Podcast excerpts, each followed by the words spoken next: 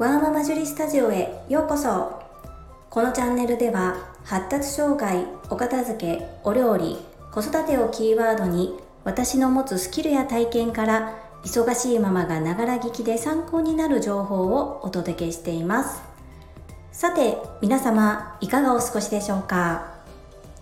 本日のテーマは雇い側と雇われ側の言い分です。最後までお付き合いよろしくお願いいたします。今整理収納アドバイザーとしてお片付けのサポートをさせていただいている企業様があります。従業員様の人数は総勢14名様ぐらいでシフト制ですので全員が集まるということはないのですがマックスで十数名やはりほぼ全員に近い人数が集まります。普通の住居用のマンションをオフィスにされているためいろいろと工夫が必要です。書類が床にまで溢れてしまいどうしたらいいのかというところでご紹介をいただきサポートさせていただくことになりました。複数回にわたりヒアリングをさせていただきどのようになりたいのか今後どのようにしたいのかじっくりお話を伺いながらしたいことを今の環境の中で可能な限り実現できる方法をいろいろとご提案してまいりました。私の放送を初期の頃からご視聴いただいている方はもうわかりますね。お片付け。お片付けの一番大切なポイント。お片付けの8割を占めること。それは整理です。整理とは不要なものを取り除くこと。これが片付け全体の8割になります。お片付けが一番うまくいかない方法。失敗しがちな方法。それはズバリ収納品を先に買ってしまうことです。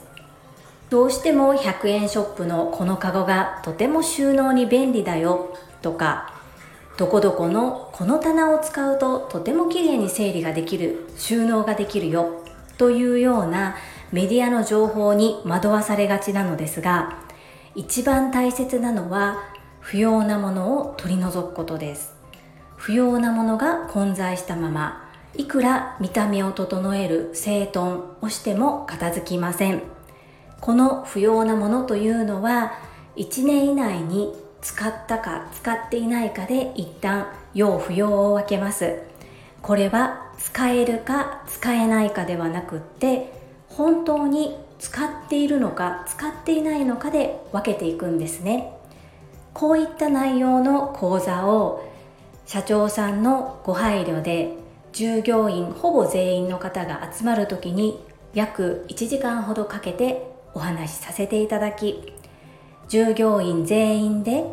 お片付けの基礎知識そして正しい整理整頓のやり方を学んだ上で不要なものを取り除くということを実際に私がサポートをしながら手を動かし判断しながら実体験を交えて15分ほどさせていただきました。その後はですね従業員の皆様で手分けをして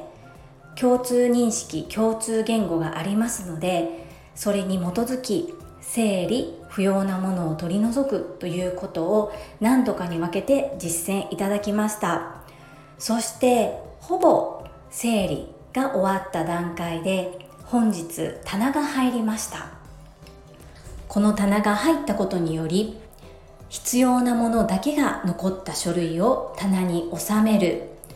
おそらく余裕も少しできたような状態の収納が作れています。というのは事前に私はオフィスにお伺いしていろいろと指示やいろんなご提案はさせていただきましたが本日物が納品される時には一緒に帯同しておりません。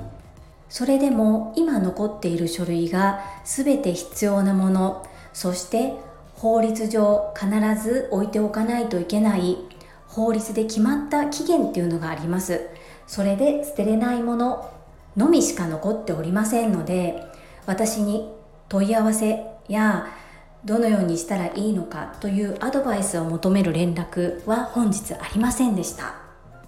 次回お伺いするのがとても楽しみなのですが業務的に今から年末にかけてとてもお忙しくなられる業種であるため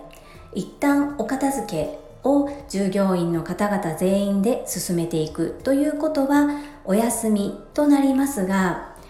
おそらく今がマックスでここから書類が増えていくことはあまりないんですね。なぜかと言いますと顧客が増えるとおそらくデータも増えて書類も増えがちなんですがこちらのオフィスは今後紙媒体のものを電子化して保存していく方法もご検討。そしてサーバーの容量もアップして電子データも今よりも保管できるようになっています。こういったお考えをお持ちの社長さん素敵だなと思いませんか？ですが実は従業員の方々との認識の違いというか少し溝があったりします。お片付けサポートをしていくうち管理者の方と従業員の方とそれぞれにヒアリングをするのですが認識違いやうまく伝わっていないなと思うところがいくつもありました。ですが私が間に入ることによって少なくとも片付けに関してはそこの部分の誤解や溝が少しでもなくなればいいなと思って動くようにしております。私は25年間サラリーマン生活をしてきました。そして会社に対して不平不満も今までたくさんありましたし実際に上司にそのようなことをぶつけてしまったこともあります。ですが今自分で事業をしてみてそしてそういったオフィスに入ることによって管理者の立場のお話従業員側のお話どちらも聞いてみてどちらも間違っていないんですね。どちらも間違っていないですがもう少し管理者の方やリーダーになるトップの方が従業員に対して細かく説明や今行っていることの途中経過など経緯をしっかりお話しされると誤解も生まれにくくて従業員も協力的になるのではないかなというふうに思いました。というのは私自身が今サラリーマンでお仕事している上司と部下私の関係もそんな感じだからです。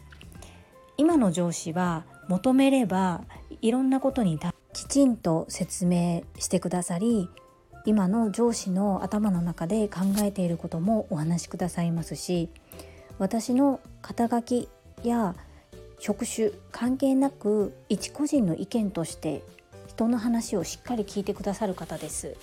サラリーマンとしてお仕事してきた中の上司としては初めてのタイプの方です。そして仕事よりも健康や家族を第一に考える方でそういった方も出会ったことがなかったのですごく刺激的です。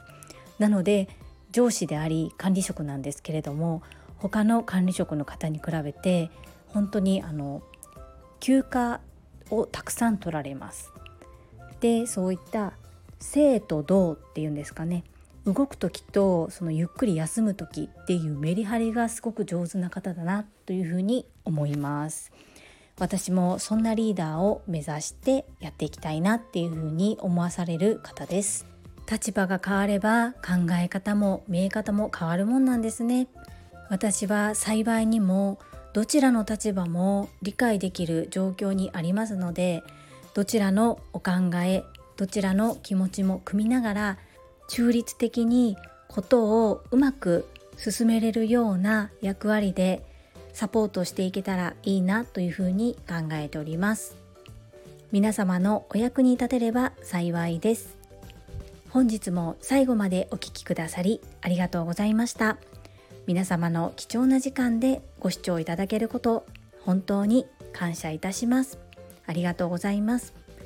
ママの笑顔サポータージュリでした。